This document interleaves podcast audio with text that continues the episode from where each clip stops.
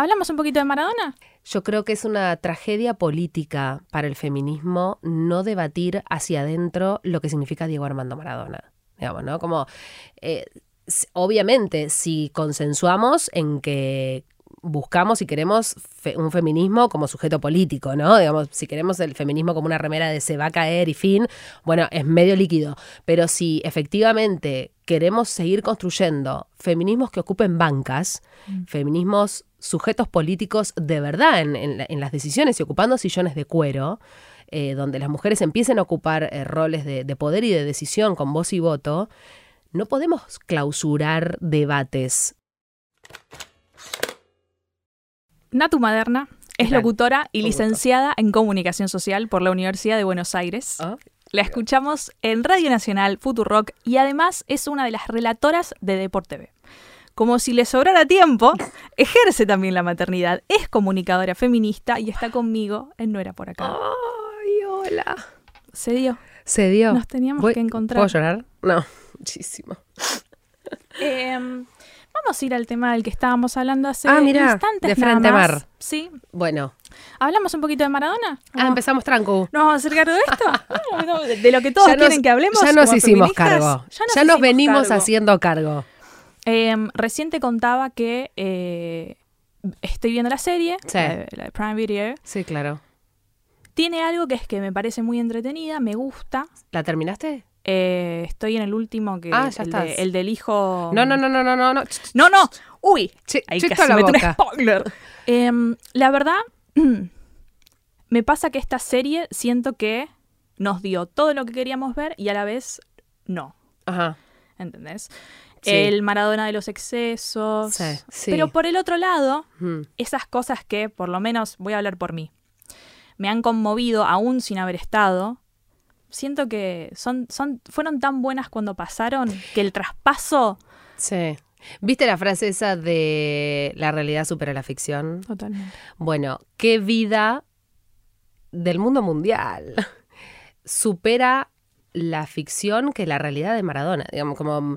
Eh, y, y me parece que eso también fue un poco lo que enojó a las, eh, a las hijas, ¿no? A, a Dalma y a Janina con respecto a esta serie. Mm. El otro día leía también en Twitter alguien que decía, bueno, no, es si esta serie no, no está avalada o autorizada por Dalma y Janina, yo no la voy a mirar. Claro. Y yo decía, bueno, no, todo lo contrario, tenemos que mirar todo, yendo. Em, pero me parece también que, sí, un poco es eso, digamos, ¿no? ¿Qué esperar de una serie, de una vida, eh, no solo que dio tanto, sino que dio todo? Porque me parece que es eso lo, lo que nos pasó con, con Diego. Yo tengo 35 años y, y siempre cuento la, la- misma historia cuando hablamos del Diego. Digo, yo el gol del 86 lo vi en los brazos de mi vieja. ¿Entendés? Como, o sea, meses. Eh, es más, yo tengo, tenía, porque ahora ya con el transcurso de- del recorrido de la vida, tenía más en mis oídos y en mi recuerdo fa- intrafamiliar el relato de Muñoz que el relato de Víctor Hugo. Arranca por la derecha el genio del fútbol mundial, Diego Armando Maradona. Es ese relato, a mí me llega más crecida, ¿entendés? Como más, más eh, no, no tanto adolescente, ya de niña, pero yo tenía incorporado el de Muñoz porque lo había escuchado en pergamino, con mis abuelos, con mi familia y demás. Em, porque averigüé dónde habíamos visto ese partido, ¿entendés? ¿Dónde estábamos? Porque no, meses tenía. Em, entonces, bueno, me parece que es eso, como que, que- ¿cómo haces una serie para que te llegue más de lo que ya te llegó en vida esta persona puntual, ¿no? Y estamos hablando Diego Armando Maradona, digo, como, ¿qué, qué tenés que hacer? ¿Cómo la tenés que escribir? ¿Quiénes tendrían que ser los actores? Es como, es, es todo, es todo mucho, es muy difícil, Y es muy pronto también. y, y sí, sí, puede ser. Lo que pasa es que en cuestiones de temporalidad, ¿qué puede llegar a cambiar en una serie? Digo, pueden pasar 10 años, haces esta serie y nos va a pasar lo mismo, ¿no? Eh, ese vacío emocional, digo, te, te emocionó tanto en vida. eh, que en una serie, ¿viste? A mí lo que me pasa es que tengo mi Maradona preferido de, de, de los de la serie, digamos, ¿no? ¿Cuál? el Mara- adivinar, fácil. Eh, como empieza la serie, no, no, no, no es que no quiera spoilear, digamos, Sí. pero la serie empieza con Palomino Mm, y, bien que está Palomino. y, un, y un Maradona de espaldas Sí.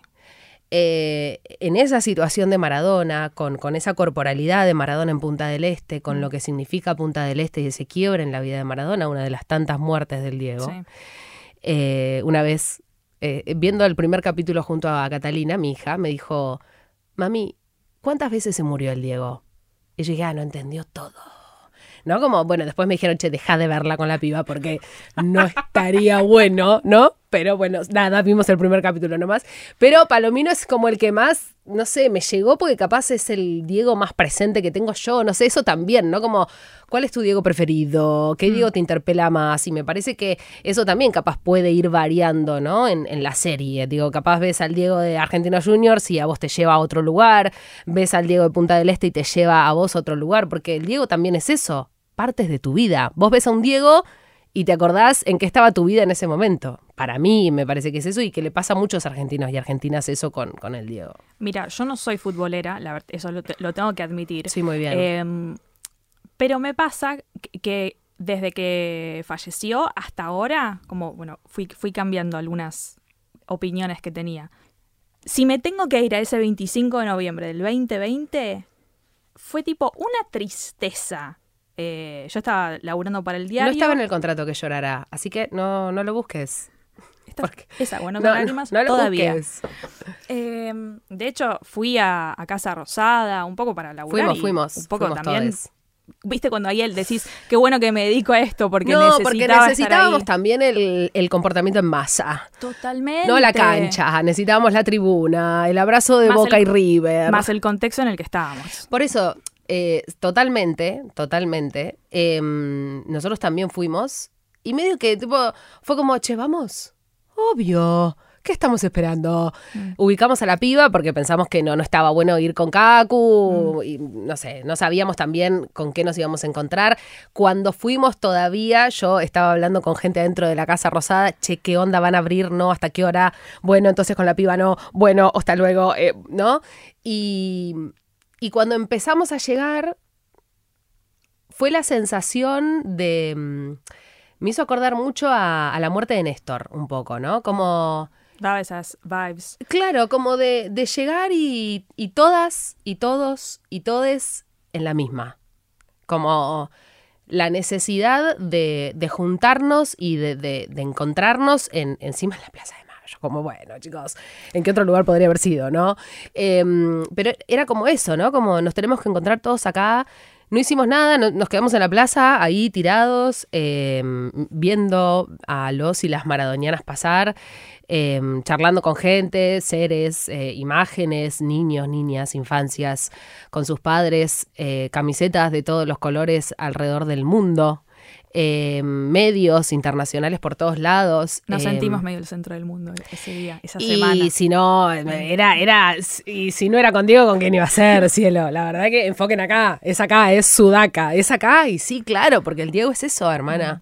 El Diego es fiorito, el Diego es barro, el Diego es cultura popular le guste a quien le guste, le pese a quien le pese, eh, el Diego es argentino. Y y hay algo que también me parece que, tenía el Diego que en relación fundamentalmente con el deporte, eh, cuando hacíamos el recorrido o, también pensando ahora para, para el año eh, de su desaparición terrenal nomás, em, ¿a qué persona conoces más hincha de la Argentina que a Diego Armando Maradona? No existe. Mm. Eh, no existe y cualquier deportista eh, varón, mujer, te puede decir que hinchó por, por todo aquel deporte que tuviera la camiseta celeste y blanca. Eh, entonces sí, las cámaras estuvieron enfocando a la República Argentina el 25 de noviembre del 2020.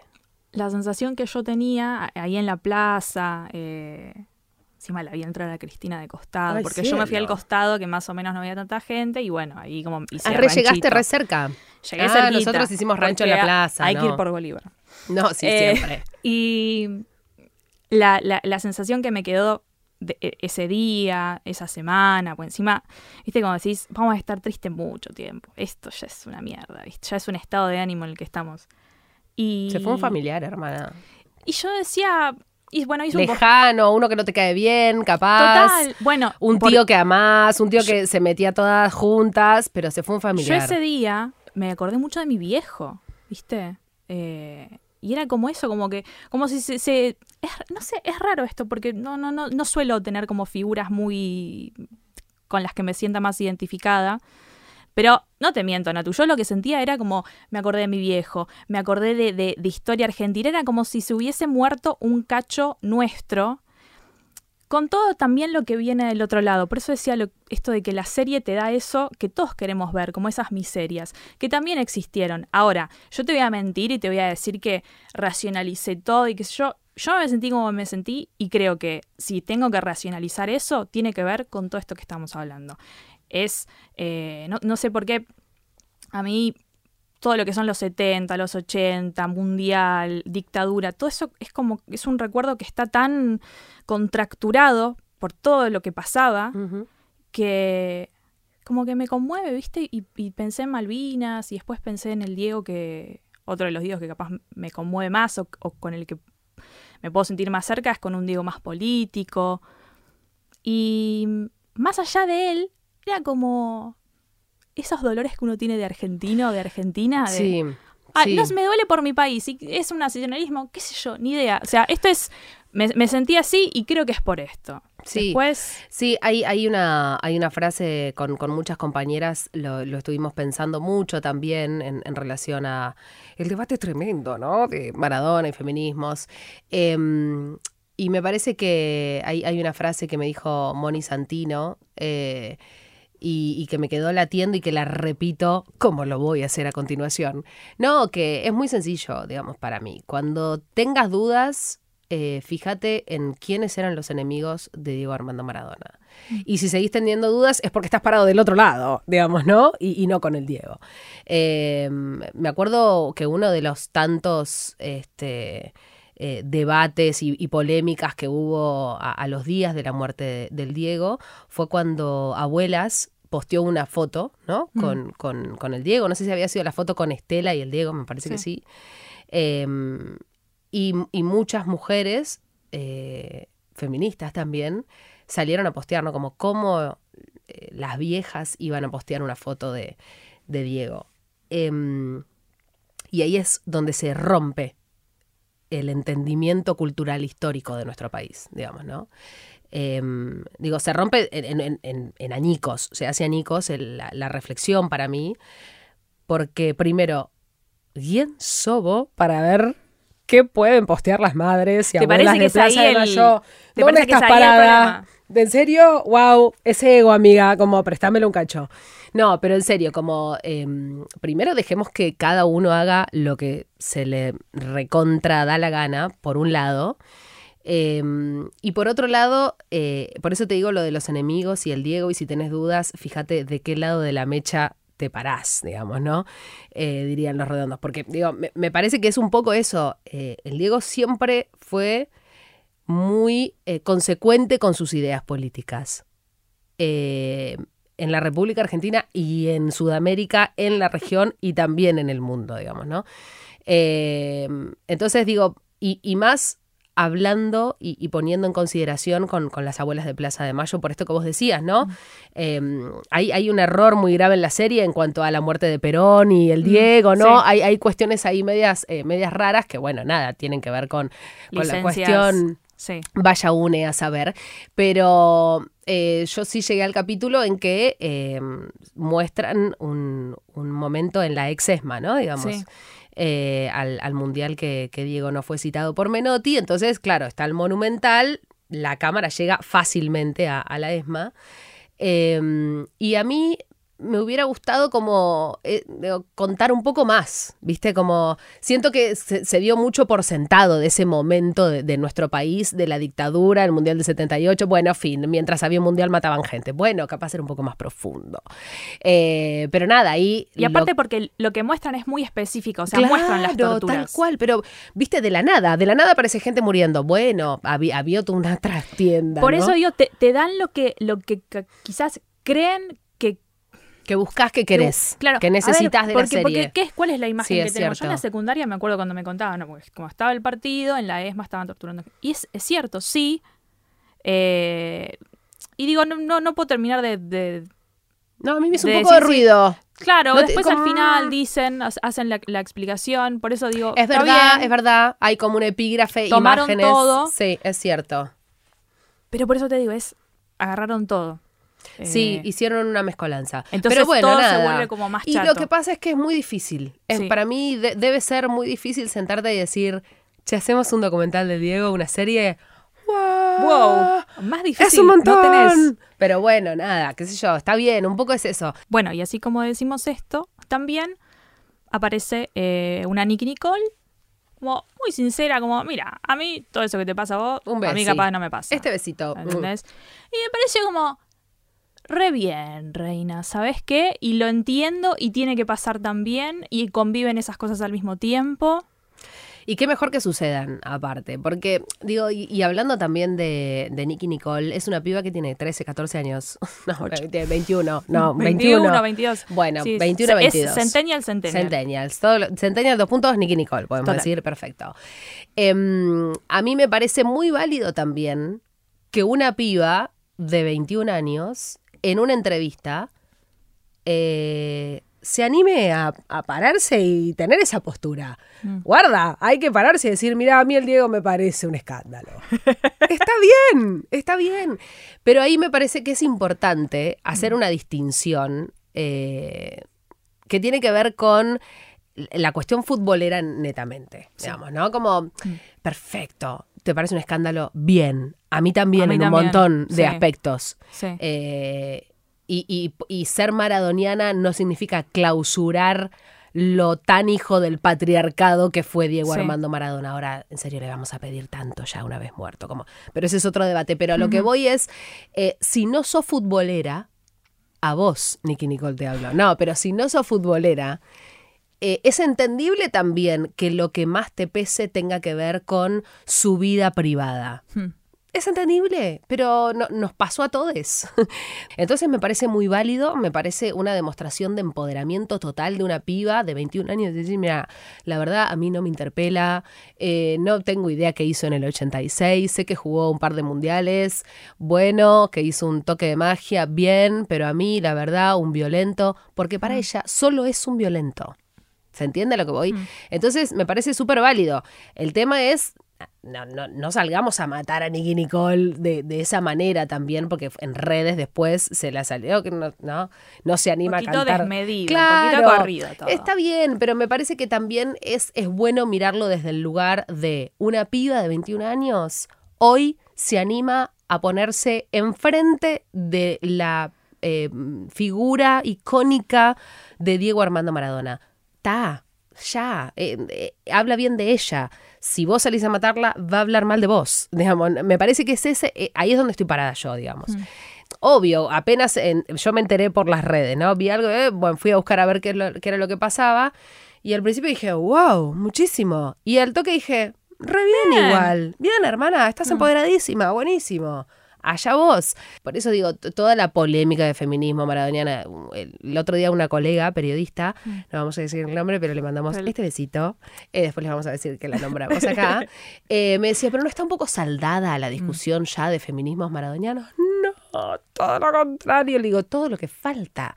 Digo, para mí, lo que sucedió fue que eh, se abrió una puerta enorme y, y laberinto infinito, ¿no? Eh, y hay que seguir ahondando, porque, y, yo siempre me paro en este lugar como, y de verdad lo creo fervientemente, como yo creo que es una tragedia política para el feminismo no debatir hacia adentro lo que significa Diego Armando Maradona, digamos, ¿no? Como, eh, obviamente, si consensuamos en que buscamos y queremos fe- un feminismo como sujeto político, ¿no? Digamos, si queremos el feminismo como una remera de se va a caer y fin, bueno, es medio líquido. Pero si efectivamente queremos seguir construyendo feminismos que ocupen bancas, feminismos sujetos políticos de verdad en, en la- en las decisiones y ocupando sillones de cuero, eh, donde las mujeres empiecen a ocupar eh, roles de, de poder y de decisión con voz y voto, no podemos clausurar debates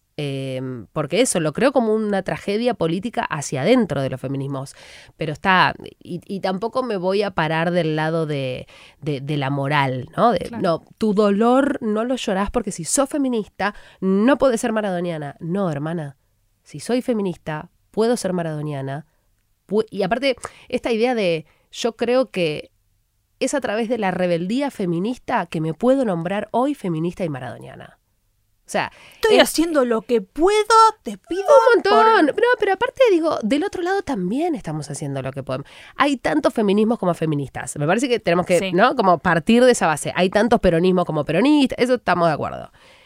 Entonces, desde ese lugar, señalar con el dedo comportamientos y duelos entre nosotras mm. es para es carne de cañón para los que están y las que están y les que están del otro lado. Mira, ah, mira cómo se matan las feministas. ¿Dónde están las feministas? Mira, se están matando por el Diego. Eh, digo, eh, y está bien que suceda, pero yo creería que em, nos tenemos que correr de, los feminismos eh, carcelatorios, punitivistas. Digo, el Diego es una arista muy grande que abarca la cultura, la raza, la clase, la identidad nacional es un debate mucho más profundo que vos feminista no puede ser maradoniana. Wait a second, como charlémoslo, debatámoslo, ¿por qué yo sí me siento maradoniana y vos no? ¿Por qué si somos feministas no lo podemos dialogar? ¿Dónde está el, dónde está el kit de la cuestión? Eh, las feministas no vinimos a salvar a, a Maradona, hijo del patriarcado. Todo lo contrario. Las feministas, creo yo, tenemos las herramientas teóricas y prácticas para entender también a un Maradona. Y no me vengas ahora con, bueno, pero no podemos, Maradona no tiene comparación con nadie. Tenemos que partir de esa base, mm. digamos, y ahí también hay mucho debate, como, bueno, pero le estás pidiendo a Maradona lo que no le pedís a tu viejo, hermana. Hay que, hay que poner todo sobre la mesa, ¿no? Eh, y hay que ver el, panorama completo. Mm. Eh, para después quizás entender macro, más macro, eh, la, situación y, cuál fue la vida que llevó, que llevó adelante Diego Armando Maradona. Me parece a mí muy humildemente. Y aparte, como común, primero pienso dos cosas. Em, siempre terminamos siendo nosotras hablando de esto una vez más. No sé ya en qué, en qué episodio lo dije, pero es cierto que terminamos siendo el grupito de siempre, hablando lo mismo y yo no veo otra personas torturándose tanto pensando y cómo puedo pensar esto y además esto y terminamos siendo... Eh, eso como para pensarlo en vuestras casas. Y lo segundo, como un ejercicio de conversación, eso, ¿cuántas cosas a los feminismos lastimó el tener una postura... en lo primero que pienso, saliendo de este tema, ¿no? Eh, trabajo sexual. Oh, tremendo. Entonces digo, si estamos Ay, cielo, mira, me desbloqueaste un recuerdo. Claro, no, no, lo que eran las asambleas de cara al primer 3 de junio no, no, no, no. Y digo, y con eso se toman decisiones políticas. No, bueno, eso desde ya. Cuando le sacan los, los pocos eh, derechos laborales que habían logrado obtener las trabajadoras sexuales en un fin de semana, a la mierda. Sí, sí, pero bueno, otra vez, es el dedo de la moral mm. adentro de, de los feminismos. Y, y, y, también eh, lo que tiene que ver con los feminismos populares también, ¿no? Que me parece que va mucho del lado de las trabajadoras sexuales. Sí. Em, pero bueno, me, parece que va todo de la mano, digamos. Son discusiones eh, que no damos, que clausuramos y que yo creo que son una pérdida eh, para el movimiento mismo, digamos. Yo mm. creo que enriquecería muchísimo seguir el debate. Hay muchísimas aristas todavía por pensar. Eh, yo creo que todavía no nos animamos a hablar profundamente del tema. Es como que fue como, no, vos sos feminista maradoniana, chao, no te quiero más, corto mano, corto fiero, que te vas al infierno. Pará. Creo que es muy importante también pararnos desde el lugar de eh, hasta cuánto te interpela el fútbol, para poder entender y porque si sos feminista pero no sos futbolera, nos va a faltar una pata re importante en el mm. debate. Eh. Sí, y a eso quería ir porque nuevamente te digo, yo no soy futbolera. Ah, bueno. Por eso dije, tengo que invitar a una persona que, que, un poco que me despierte ese costado, porque, porque uno puede no ahora, sentirlo, ahora viene, Ahora viene esta persona. Dice que estaba atrasada, por eso entré yo. Pero está llegando. Estamos haciendo tiempo. Eh, me parece importante hablar de lo que nos pasa 2021 con el fútbol femenino. ¿no? Pues yo pienso, si a mí el fútbol en general, te veo los partidos, bueno, el partido de Qatar... eh, de, de- De Qatar, de me Qatar. encanta. Ya- me- ya me ves allá. un mundial, ¿no? Sí, me encantaría. El partido con el cual quedamos clasificados para Sí, Qatar claro. 2022, Sí. eh, no, no lo vi, estaba editando, estaba en una. Bueno, Está no podía. perfecto. Pero digo, más allá de eso, Sí, siempre. No, no me jode ver fútbol. sí. Pero si ya me cuesta con el mainstream, con Sí. los millonarios corriendo atrás de la, de la Sí. eh, el, fútbol femenino siento que me queda todavía más lejos. Tengo algo para decirte al Sí, respecto. hablemos de eso. No, porque yo me re quedé pensando, voy a contar algo que charlamos en off. Bueno, no estaba hablado. No, no, pero eh, en, en off me dijiste algo muy similar, por eso Sí. lo voy a traer a colación. Me dijiste esto, como a mí el fútbol masculino no me atrae, así que eh, imposible con el femenino. Mm. Para mí todo lo contrario. Como la llave. Em, digo, porque son cosas totalmente opuestas. Entonces, eh, a mucha gente me estoy encontrando que me dice, che, la verdad que no, no puedo con el femenino. Le pero intentaste. Y no, porque... pero- No me gusta. y pará, Nunca lo comí. Dale una oportunidad, ciela. Mm. No, pero en serio, porque digo, está. Si vos me decís específicamente eso, mira, a mí el masculino no me interpela, no me llega eh, millones corriendo atrás de una pelota. Anda al femenino. Venite al femenino. Que no está eso, seguro que no. No, mi cielo, y sabes lo que falta aparte para que esté eso. No, no, ni estadios. Pero digo, eh, eh, es interesante eso como de, porque una cosa no, no me cierra, en consecuencia, la otra tampoco me va a cerrar. Creo que es todo lo contrario, eh, porque hoy por hoy son cosas muy distintas. Del otro lado, mucha gente puede estar diciendo, no, pero es fútbol. Sí, sí, sí, sí. El juego es el mismo, son 11 contra 11, estamos de acuerdo. A Dios gracias, de un tiempo a esta parte ya son 90 minutos, como está todo bien. Pero eh, el fútbol femenino, y lejos de romantizar lo que tiene que ver con las historias de, de las jugadoras, eh, tiene otra trastienda que lo hace distinto. Eh, yo creo que el 2021 está logrando construir la mística dentro del fútbol femenino. Y eso es un montón. Y vos sos parte de eso. Las jugadoras. ella es parte de no, eso. la no, no, me parece que, o sea, la- eh, las jugadoras son parte de eso, Mm. son ellas las protagonistas. Yo no me voy a cansar de, de decirlo y se los digo en cuanto oportunidad tenga eh, y tengo. em, hablen, Hmm, den notas, Sí.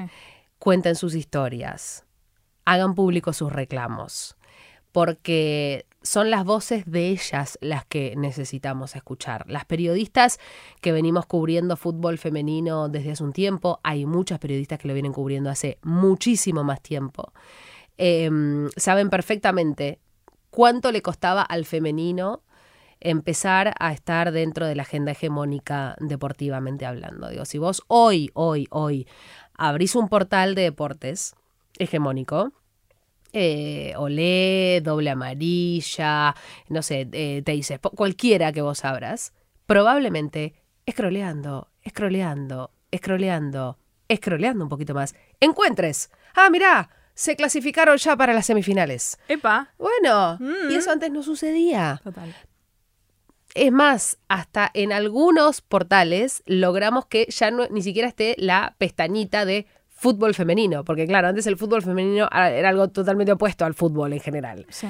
Eh, y eso está pasando, digo, eso, eso se está modificando.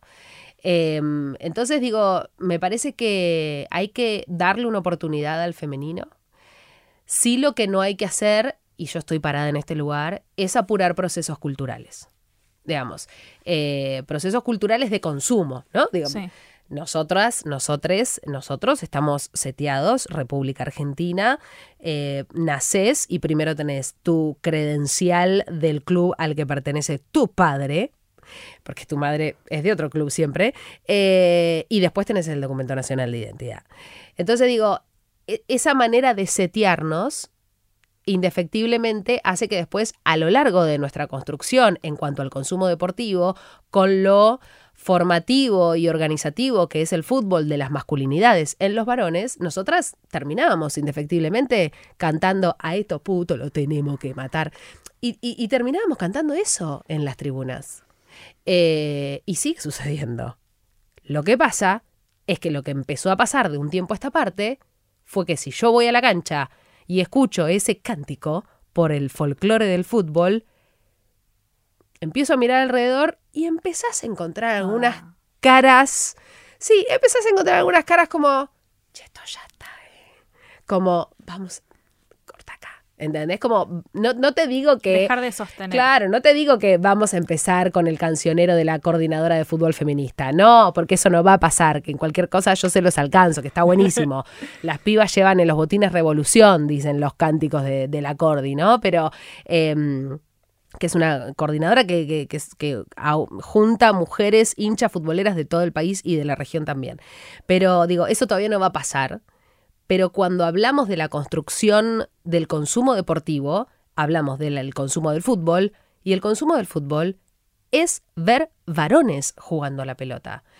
Y, y si no te sentiste interpelada por el juego netamente, muy difícilmente ahora, como vos, te vayas a ver al femenino. ¿Por qué? Porque, ¿qué pensás? No, bueno, es lo mismo, la verdad. Y no, no es lo mismo. Hay un montón de aristas que tiene el femenino, buenas y malas, ¿eh? Digo, que no tiene el masculino, que ya no va a tener el masculino, y que ojalá el femenino deje de tener algunas, no pierda otras, sume eh, algunas otras, eh, pero me parece que es eso, eh, que, es un recorrido en la historia de la disciplina la que va a ir acercando el público legítimo que va a seguir al fútbol femenino. Te decía que vos, aparte, sos un poco parte de ese proceso por la forma en la que yo, por lo menos, no lo veo en otros lugares.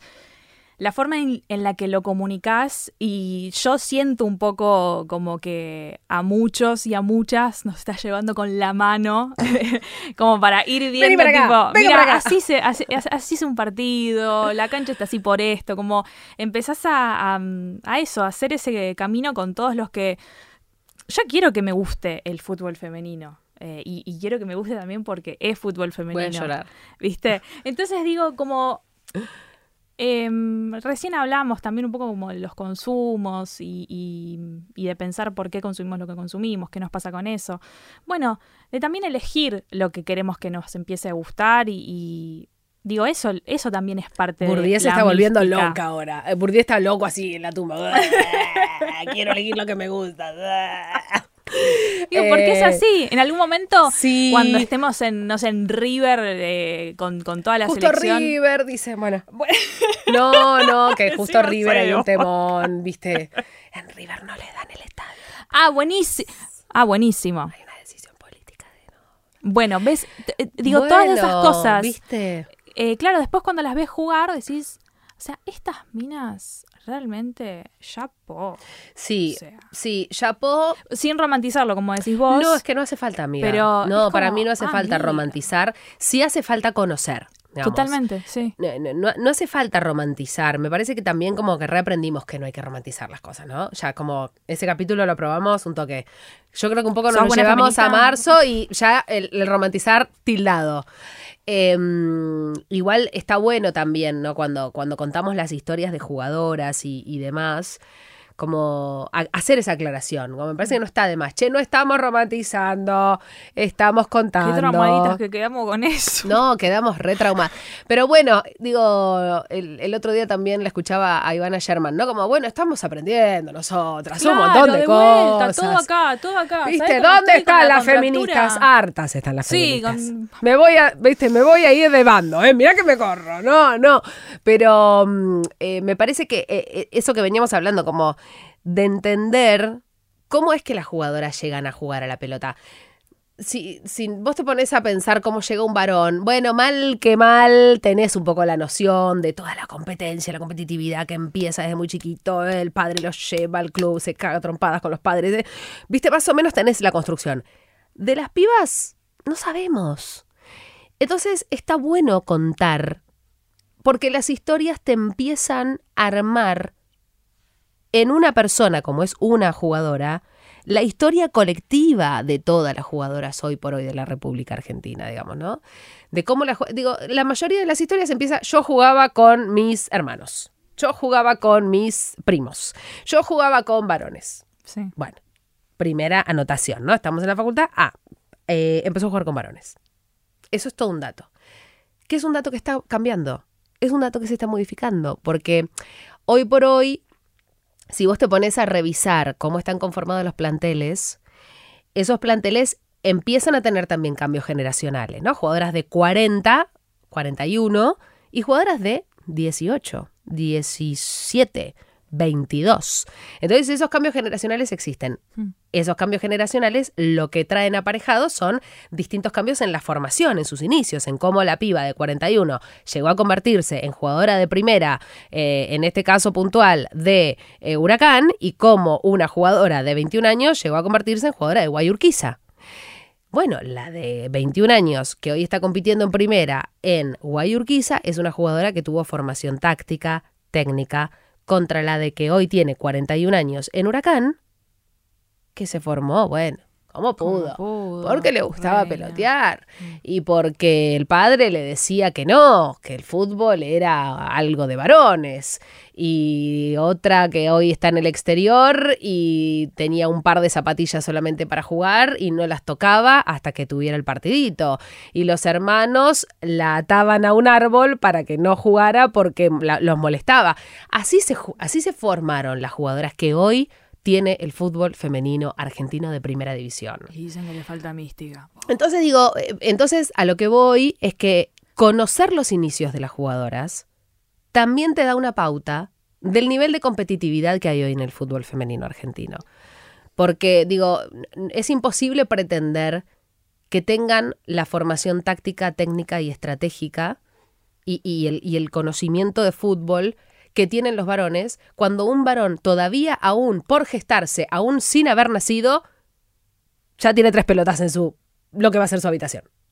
Y una piba como, bueno, viste, esto, yo me estoy poniendo un objetivo, te lo comparto. Cuando me entero que hay un ser embarazado y que encima es esta de una criatura, yo le regalo una pelota de fútbol. Por la- Por las dudas. Ahí me solucionaste algunos regalos que tengo que hacer. Un montón. Sí. Le regalas una pelota de fútbol. No importa, vamos viendo después. Capaz no la usa, Sí. pero Mira, está la opción. ¿Vos tuviste la opción de convertirte en jugadora de fútbol? En- ni siquiera en convertirte. ¿Alguna vez se te cruzó por la cabeza? Cocinita, Juliana. pero, ni- pero eso es de ya. ¿Pero alguien te regaló una vez una pelota de fútbol? No. Tuve que preguntar yo de qué cuadro era la familia para. Che, ¿de qué cuadro tengo Che, que ser? ¿Cómo? ¿Me? Claro, ¿Me, me bueno, ese es otro tema. Teníamos que ser del cuadro de nuestros viejos. Era como una herencia, en la tradición familiar. Yo soy de Boca porque mi viejo era de Boca. Mi vieja era de River. Y re Estudiantes. muchísimo más futbolera que mi viejo. Y yo terminé siendo de Boca. ¿Por qué? ¿Entendés como, bueno, porque los padres. Porque esta, ni se le ocurra a tu madre eh, interferir en la herencia de- del cuadro de fútbol, digamos, ¿no? Mira, justo a eso te quería llevar, llegar un, eh, llevar un poco. al tema de, de la maternidad. Porque es algo que eh, empecé a ejercitar, a, a hablarlo ¿A ejercitar? con. Uy, tuve con- miedo. no, no, no, no, te pido por. ¿Cómo? Jesús. No, me enteré. Eh, de, de empezar a, a- a preguntar, obviamente, como, como digo siempre que pregunto esta. que hago esta pregunta. Ella sabe lo que le voy a preguntar, está charlado, porque recordamos A que no le hacemos estas preguntas a la gente cuando no sabemos qué hay del otro lado. Pero mm, pienso mucho en, en, en- en el ter- en el terror que me da la, la maternidad. Yo cuando estoy muy Es una trampa, es una trampa. Es una trampa. Yo cuando. Yo les voy a decir lo que hago. A ver, capaz ustedes se desestresan así. cu- Desestre- Ah, Estoy bien, me fumé dos puchos. No, bueno. Cuando mm, estoy muy estresada, Sí. digo, Eu, podría ser peor. Siempre. Podría tener un hijo. Bueno, yo digo, hay gente que tiene tres. Yo digo eso. ¿Entendés? Pero te juro, lo digo todo el tiempo. Es muy jodido. No, no, hay gente que tiene mellizos, digo. Y Santiago me mira como diciendo, no, qué enferma. Ah, ¿qué- qué- Bueno, vos, vos sos mamá. Soy mamá, sí. ¿Qué, qué te pasa con, con la maternidad? No tengo idea. Un día, día sí. no, un día a no, la vez. no. No, la maternidad mm, será deseada o no será, digamos, ¿no? Y cuando es deseada, a veces. Ay, a veces, cuando es deseada, la maternidad es deseada, pero no sabes lo que es. La maternidad puede ser muy deseada, em, pero yo siempre digo que es un abismo, porque no, mm, no, no sabes lo que es hasta que no lo atravesás, digamos. Eh, yo siempre cuento una anécdota que mm, eh, yo estaba embarazada, estábamos en Radio Nacional y me cruzo a Julia Mengolini en un pasillo. ¿No? Yo ya tenía una un panza, le mandamos un beso. Este besito para Mengolini. Yo tenía una panza copada ya. Y me dice, ¡ay! Y yo tipo, la rea más, ¿no? Ya sabíamos que era Cata. Bueno, que era un ser femenino. No, Sí. no sabíamos el nombre todavía. Ya la rea más, ¿no? Me dice. Yo me acuerdo que estábamos comiendo, tipo, eh, ahí en un comedor. Y le, la miro y le digo, no, no. Dos, ay, no sé, ¿está mal? Le digo, no. Otra pregunta. No, no sé, no sé si la amo. No Hmm. sé. La verdad es rarísimo lo que me estás preguntando. Y ella se quedó como, pero no deberías amarla. Ay, bueno, andate, le digo, salí, no quiero tener esta conversación. Y me parece que un poco la maternidad es eso, Sí. ¿no? Como estás embarazada, tenés que amar a eso que tenés, que te está molestando Ay, no, qué muchísimo. No, no, ¿entendés? no. Durante los nueve meses. Uf, es muy Em, duro.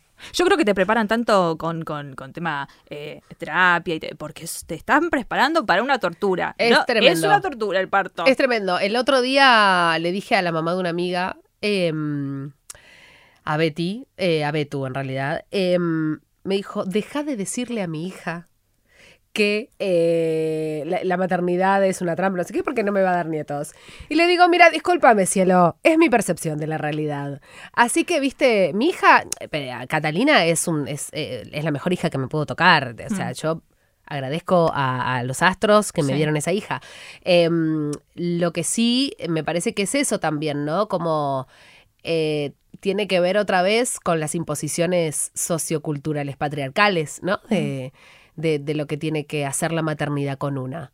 Em, el otro día estábamos en un cumpleaños eh, y llega una invitada del cumpleaños, que nos conocemos poco, pero bueno, tenemos una amiga en común, que era la que cumplía años. Y me dice, ¿y Kaku? Mi hija, ¿no? Ni idea, le digo. Como para seguir deconstruyendo esa idea. O sea, ella me estaba preguntando, y Kaku como diciendo, ¿sos madre y estás en un cumple un viernes a la noche? ¿Y Y, la tu nena? hija, y yo para reforzar esa idea de mala madre, ni idea. ¿Entendés? Como. Y, y últimamente me está pasando muchísimo que la gente me ve sin mi hija y es como, ¿y dónde está tu hija? No sé, con el padre, con la abuela en el jardín, en natación, viendo los vive? No tengo idea, se debe estar cocinando unas papitas. ¿no? Y- ¿Entendés? Como, entonces es eso también, Mm. ¿no? Como sos madre y se clausuran una cantidad de cosas que podés Sí. hacer por el solo hecho de ser mujer, digamos, ¿no? Sos madre, bueno, entonces el placer está de lado, los viernes a la noche se clausuran. o sea, es como, eh, no sé, viene como, como condición, ¿no? Sos Sí. madre y, y la revolución es de las hijas, no de las madres. ¡Oh! Em, ¿Alguna vez, para, para ir terminando, la maternidad o cualquier aspecto de tu vida en realidad? Muchísimo. Justo veníamos hablando de la maternidad, pero Sí. vos aplicalo a, a lo que quieras. Dale. ¿Tuviste un momento de decir, he caminado hasta aquí y me doy cuenta que... Ah, ni en pedo era por acá. Ah, con la maternidad, Con la maternidad, con lo que sea, pero con la maternidad Ah, de... Cada segundo de mi vida. Mm, A la mierda. No. Bueno, chicas. No, lo que chicos, pasa es que- chiques, ya saben. Lo que pasa es que yo creo. em, ¿Cuántas cosas? No, yo creo que la maternidad es uno de los ítems que todavía tenemos que seguir ahondando dentro del movimiento popular de mujeres. Como. eh, hablemos de la maternidad, chiques. Como. ¿Qué, qué, qué- es ser madres hoy? ¿No? Em, y me parece que una, o por lo menos yo, soy la madre que puedo ser la mayoría de las veces, y la menor de las veces la madre que quiero ser. Es muy difícil, es muy difícil. Hay veces que, que, que, no sé, necesito el látigo para pegarme como, no, he pecado, qué mala madre he sido hoy. Y hay otros días que digo, pará, Y vas a soy tener una la culpa copada. igual también. Soy una copada, ¿entendés? Mirá qué madre copada que soy. Suerte que tuviste. ¿Entendés? Y, y me parece que es lograr Mm. la mayor armonía posible entre el deseo, el amor, los límites, las abuelas que vienen a hacer estragos con tu idea de maternar, ¿no? Y, y demás. Eh, pero en, en lo que a mí respecta mm, personalísimamente, eh, fue muy hablado también con mi compañero en su momento. Claro. Eh, bueno, vamos a ser padres. Bueno, vamos a poner un montón de cosas arriba de la mesa que vamos a tener que charlar. ¿No? Como yo quisiera ser este tipo de madre, vamos viendo si lo logro. ¿Vos estás en esa? Porque no sé si no, ¿viste? Por eso digo, s- siempre cuando hablamos de, de- de las maternidades, me parece que está bueno ser conscientes de, de los privilegios que tenemos o no tenemos. Sí. Yo me siento una madre muy privilegiada. Tengo una red de contención alrededor que sé que yo levanto un teléfono y, y la gente eh, está apta para, para cuidar a mi hija. No muchas madres tienen esa disponibilidad Sí. de tener abuelas cerca, de, de tener a sus madres, de tener la capacidad de pagar una niñera si necesitas ir a laburar o si te querés ir al cine, a lo que sea, eh, un compañero presente y, y me parece que eso también es noción y está bueno racionalizarlo y ser consciente de esos privilegios también al momento de ejercer la maternidad.